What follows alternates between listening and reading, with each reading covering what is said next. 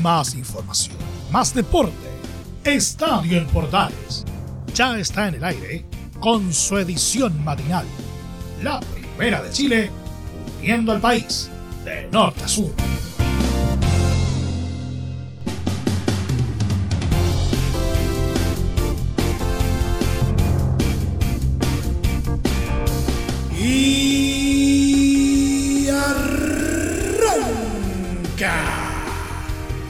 Señoras y señores, ¿cómo les va? Muy buenos días. Bienvenidos una vez más. Bienvenidos al show día viernes, eh, víspera de fin de semana. Y la verdad es que no sabemos si enfrentarlo de, de buena manera después de semejante abuso. Sí, el abuso en cancha por parte de Sao Paulo ante Universidad Católica y que la dejó fuera de carrera en Copa Sudamericana. Eh, vamos a estar contándoles todo lo que pasó en la cancha del Morumbí de Sao Paulo, donde definitivamente los brasileños se dieron un festín con, con el equipo de la franja. Y también vamos a tener los otros resultados que dejó una nueva jornada de copas, copitas, coperas. Además, vamos a estar eh, eh, poniendo ya lo que es el ambiente a una nueva fecha, la número 17 del torneo nacional. Vamos a estar hablando de varias cositas que están eh, ocurriendo en medio de la llamada mini temporada de humo y también un poquito de ligas por aquí y en el polideportivo vamos a estar eh, eh, hoy día enfocados al golf. Como siempre, todo esto y más en 30 minutos.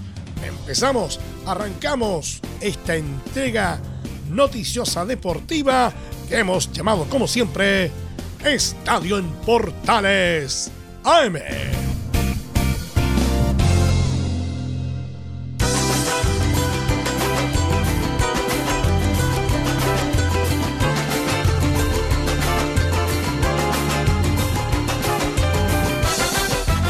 Desde el máster central de la Primera de Chile uniendo al país de norte a sur, les saluda Milo Freixas. Como siempre, un placer acompañarles en este horario. Universidad Católica se despidió este jueves de la Copa Sudamericana al sufrir una nueva goleada de 4 a 1 ante Sao Paulo y quedar con un 8-3 en contra en el marcador global por los octavos de final del certamen. Se le presentó una amarga noche al elenco cruzado que ya tenía la titánica tarea de hacer dos goles para forzar la instancia de los penales. Pese a que de entrada tuvieron una opción clara de peligro que erró Diego Valencia, aquello les costó sufrir la apertura de la cuenta del local que llegó gracias a la anotación de Luciano a los 14 minutos. En la media hora de partido pasaba por más inconvenientes la UC con la lesión de Cristian Cuevas, que debió ser reemplazado por Daniel González, y obligó a modificar el esquema, pero eso no dio muchos resultados. Así, a los 45 más 5, llegó el segundo del tricolor con la conquista de Eder vía penal a causa de una mano en el área que cometió Valencia. La segunda etapa no cambió mucho el trámite del compromiso con la escuadra de Rogerio Seni siendo superior sin mucho esfuerzo, lo que les permitió estirar su ventaja con los tantos de Joao Moreira a los 59 y el debutante Rodriguinho a los 81. Para el desahogo del tetracampeón del fútbol chileno vino el descuento de José Pedro Fuensalida a los 88 minutos que alcanzó para maquillar el resultado final que favoreció al conjunto paulista. De esta manera, Universidad Católica pone fin a su participación internacional esta temporada, por lo que ahora deberá enfocarse en el plano local, donde por el campeonato enfrentará a Unión Española este lunes. Sao Paulo, por su lado, se medirá en los cuartos de final de la Copa A Ceará.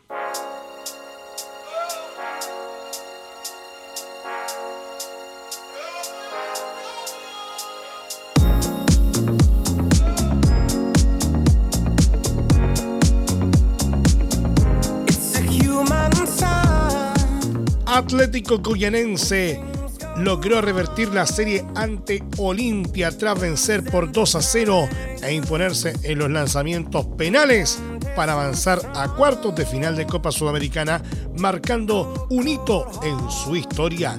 Diego Churín, con pasado en diversos clubes del fútbol chileno, abrió la cuenta a los 4 minutos de juego. Al poco tiempo, a los 8, Ayrton puso el segundo gol que forzó a la tanda desde los 12 pasos, donde el cuadro brasileño se impuso 5-3. Así, el elenco del Dragón jugará por primera vez en cuartos de la gran conquista, donde se enfrentará a Club Nacional de Montevideo, que cerró su llave, recordemos, ante Unión de Santa Fe, ganando en Argentina 2 a 1 con un global de 4 a 1.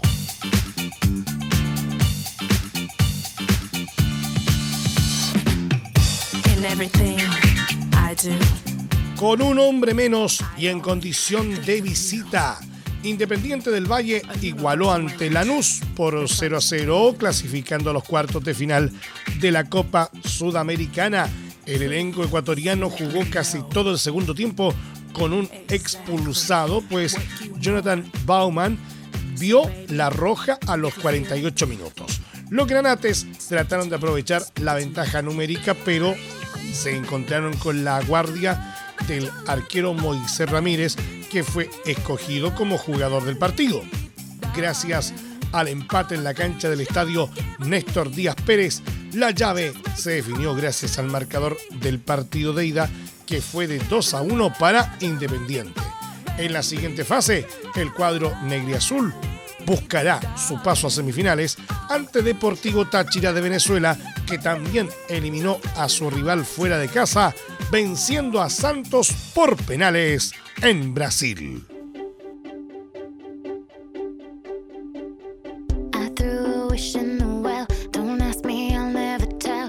Todo esto eh, lo que respecta a la Copa Sudamericana. Pero ¿qué pasó en Copa Libertadores?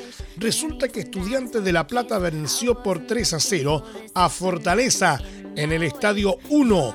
Resultado que amplió la ventaja del elenco argentino en la llave, avanzando a los cuartos de final de la Copa Libertadores. Manuel Castro brilló con un doblete que inició a los 9 minutos con un golpe de cabeza directo al ángulo de la portería visitante. El segundo gol del uruguayo llegó en el complemento a los 47 minutos también por aire. Diez minutos después, Franco Sapiola cerró el marcador con el tercer tanto local que dejó la serie 4 a 1. Fortaleza, por su lado, acabó con un hombre menos, debido a que Pikachu fue expulsado al minuto 22. Otra acción arbitral destacada fue la anulación de un gol para estudiantes tras intervención del VAR por posición de adelanto. De esta manera, la escuadra del León se enfrentará en cuartos de final a Atlético Mineiro de Eduardo Vargas, que venció por la cuenta mínima a Emelec de Ecuador y clasificó con un global de 2 a 1.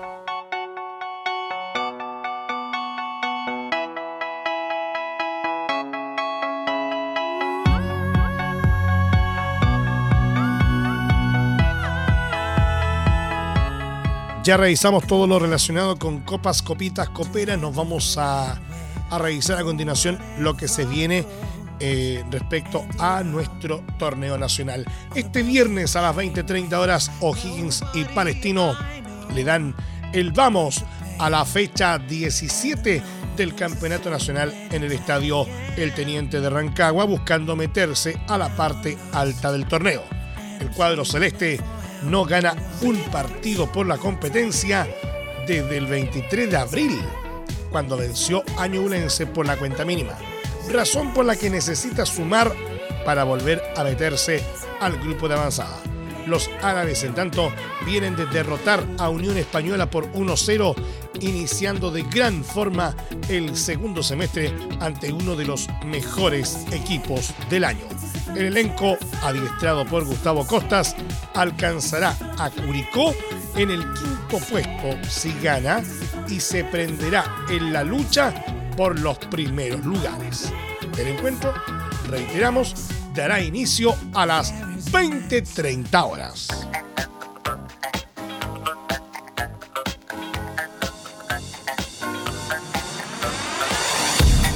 Tenemos eh, varias noticias relacionadas con Universidad de Chile a continuación. La primera dice relación con lo siguiente, eh, en el sentido que la escuadra laica ya encontró arquero para suplir la salida de Hernán Galíndez. Se trata del joven portero de 21 años Martín Parra que llega a la tienda azul en calidad de préstamo. Azul Azul aceleró las tratativas y ya logró un acuerdo con el jugador y con Guachipato para que lo ceda a préstamo hasta final de año. Parra tiene 21 años y defendió 14 veces la camiseta del cuadro acerero. Este 2022 estuvo cedido en San Martín de Porres, en Perú, donde se mantuvo todo el primer semestre. De esta forma, será por descartada la llegada de Leandro Cañete y Miguel Jiménez, metas que tenían todo acordado con la dirigencia.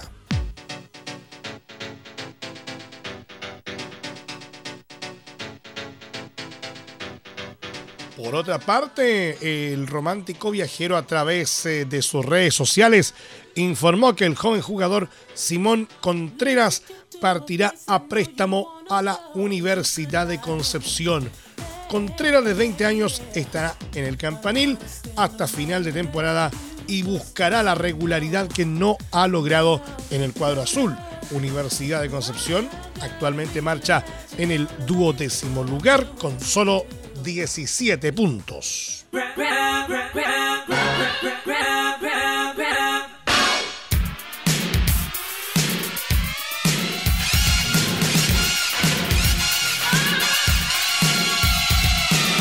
Y como ya es sabido, Universidad de Chile jugará el domingo frente a Deportes Antofagasta por la fecha 17 del Campeonato Nacional, un partido que tendrá el debut como titular de uno de los refuerzos azules, el argentino Neri Domínguez, el jugador proveniente de Racing Club de Avellaneda de Argentina, jugará como defensor central junto a Bastián Tapia en una saga que tendrá a Jonathan Andía y Marcelo Morales como laterales del equipo. Ignacio Tapia será el perjudicado por la titularidad de Domínguez, pues saldrá del once estelar que también tendrá cambios en ofensiva por la suspensión de tres fechas de Cristian Palacios. De todas formas, Diego López terminará de definir en la práctica del viernes el equipo que saltará al terreno de juego el domingo desde las 15 horas.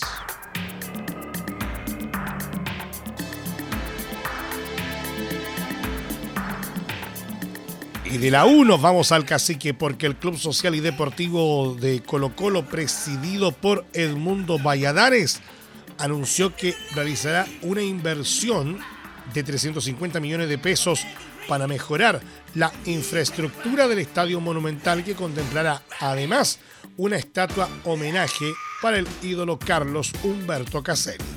El Club Social y Deportivo Colo Colo tiene la convicción de que la experiencia de asistir al Estadio Monumental tiene que ser digna.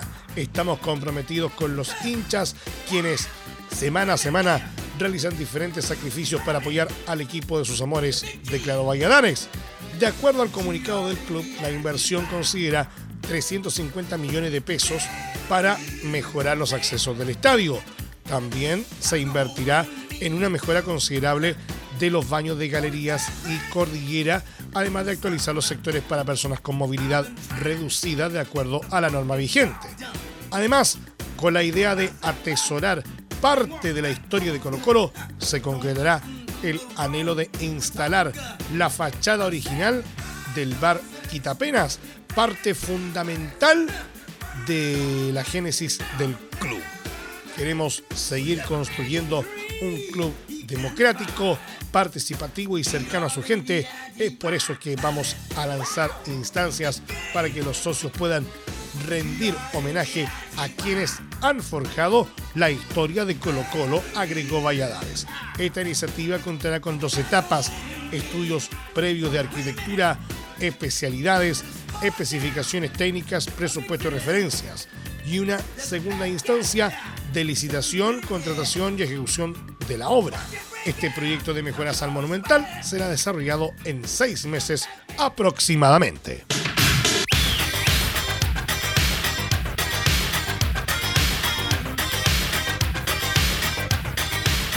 General Velázquez anunció este jueves la incorporación del experimentado delantero nacional Daud Gazale de 37 años eh, que llega a reforzar al líder de la segunda división profesional de nuestro fútbol.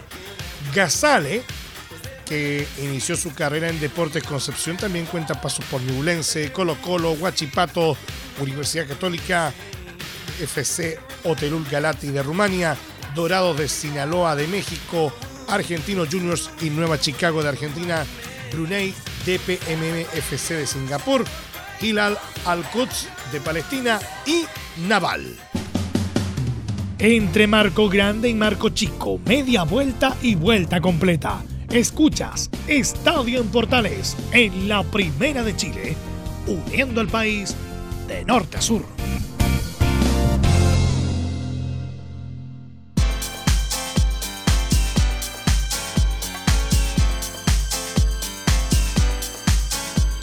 Tuviste un accidente de trabajo en los últimos cinco años y ese accidente se originó en la conducta negligente de tu empleador, es muy probable que tengas derecho a obtener una indemnización por los daños causados. En reparación laboral te asesoran y acompañan abogados especializados en trabajo. Los resultados lo respaldan. Consulta gratis a lo largo de todo Chile. Encuéntralos en www.reparacionlaboral.cl. Junto a Reparación Laboral.cl seguimos haciendo Estadio en Portales en su edición AM, como siempre, a través de las ondas de la Primera de Chile, uniendo al país de norte a sur. Revisamos un poquito de ligas a esta hora de la mañana. El delantero argentino Ángel Di María se trasladó hasta Italia, específicamente a la ciudad de Turín, para oficializar su arribo a Juventus. La vecchia señora compartió por medio de sus canales oficiales en redes sociales un video y fotografía del extremo que viajó a tierras piamontesas en un jet privado, siendo recibido en la pista del aeropuerto Turín-Caselle. De esta manera, el Fideo defenderá la camiseta bianconera. El rosarino llega a Juventus como jugador libre tras dejar Paris Saint-Germain, donde estuvo por siete temporadas luego de no extender su contrato.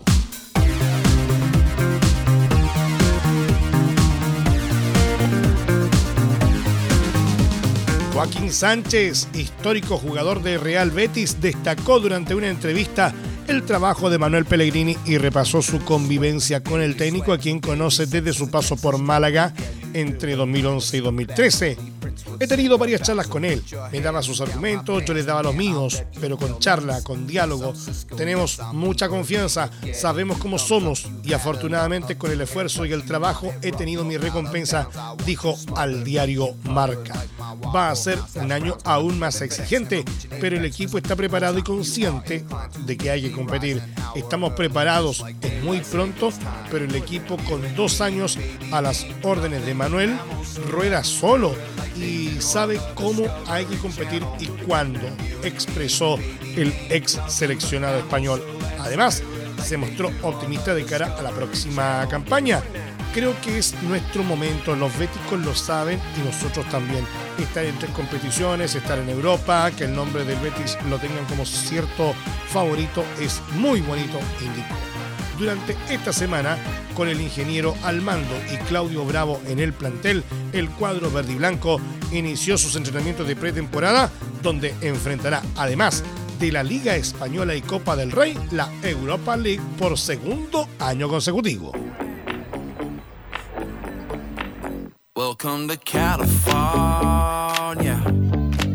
Y mientras en Perú se ilusionan con renovar al entrenador argentino Ricardo Gareca, pese a no poder ir al Mundial de Qatar al caer en el repechaje, en Boca Juniors el nombre del Tigre comenzó a sonar con fuerza para sustituir al recién despedido entrenador Sebastián Bataglia. De acuerdo a Teis Sports, la opción de Gareca se da justo cuando el entrenador le pidió una semana a Perú para responder al interés que tiene la federación por renovar su vínculo. Eso sí, el mismo medio aclara que Román Riquelme todavía no levantó el teléfono ni le deslizó alguna propuesta para que se ponga el buzo Ceneice. El Tigre ya estuvo antes en la órbita de Boca, pero esa vez respondió que no iba a llegar para respetar el contrato que tenía vigente con Perú. Una situación diametralmente opuesta con la que vive hoy. Como jugador, Gareca inició su carrera en el cuadro Ceneice, donde se mantuvo hasta 1984 antes de pasar a River Plate. En aquella oportunidad dejó el club por la mala situación económica que atravesaba la institución.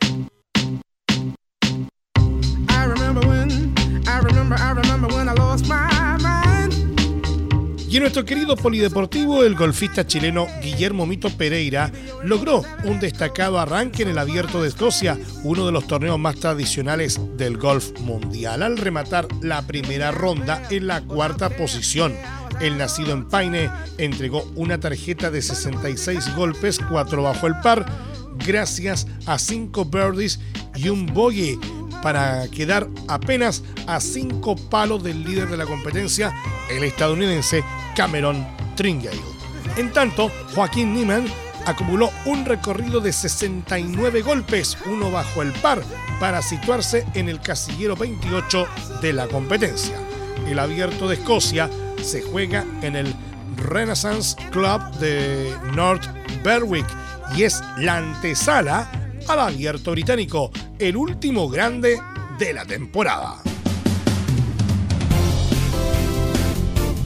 Y nos vamos. Muchas gracias por la sintonía y la atención dispensada. Hasta aquí nomás llegamos con la presente entrega de Estadio en Portales en su edición AM, como siempre, a través de las ondas de la Primera de Chile, uniendo al país de norte a sur. Les acompañó Milo Freixas. Muchas gracias a quienes nos sintonizaron a través de las eh, distintas plataformas de portales digital, a través de los medios unidos en todo el país y, desde luego, a través de la Deportiva de Chile radiosport.cl. Continúen en sintonía de Portales eh, Digital porque ya está aquí Leo Mora y la mañana al estilo de un clásico. Portaleando la mañana a continuación. Más información luego a las 13.30 horas en la edición central de Estadio en Portales, hoy con la conducción de Pelus Bravo en los tradicionales viernes musicales. No se lo pueden perder. Finalmente, hay que recordarles que este programa, a partir de este momento, se encuentra disponible en nuestra plataforma de podcast en Spotify, en los mejores proveedores de podcasting y desde luego en www.radioportales.cl. Ahora sí, eh, que tengan todos un muy buen día y desde ya que tengan un excelente fin de semana. Y recuerden lo más importante, la pandemia aún no ha acabado. Más información, más deporte. Esto fue Estadio en Portales, con su edición matinal. La primera de Chile, viendo al país de norte a sur.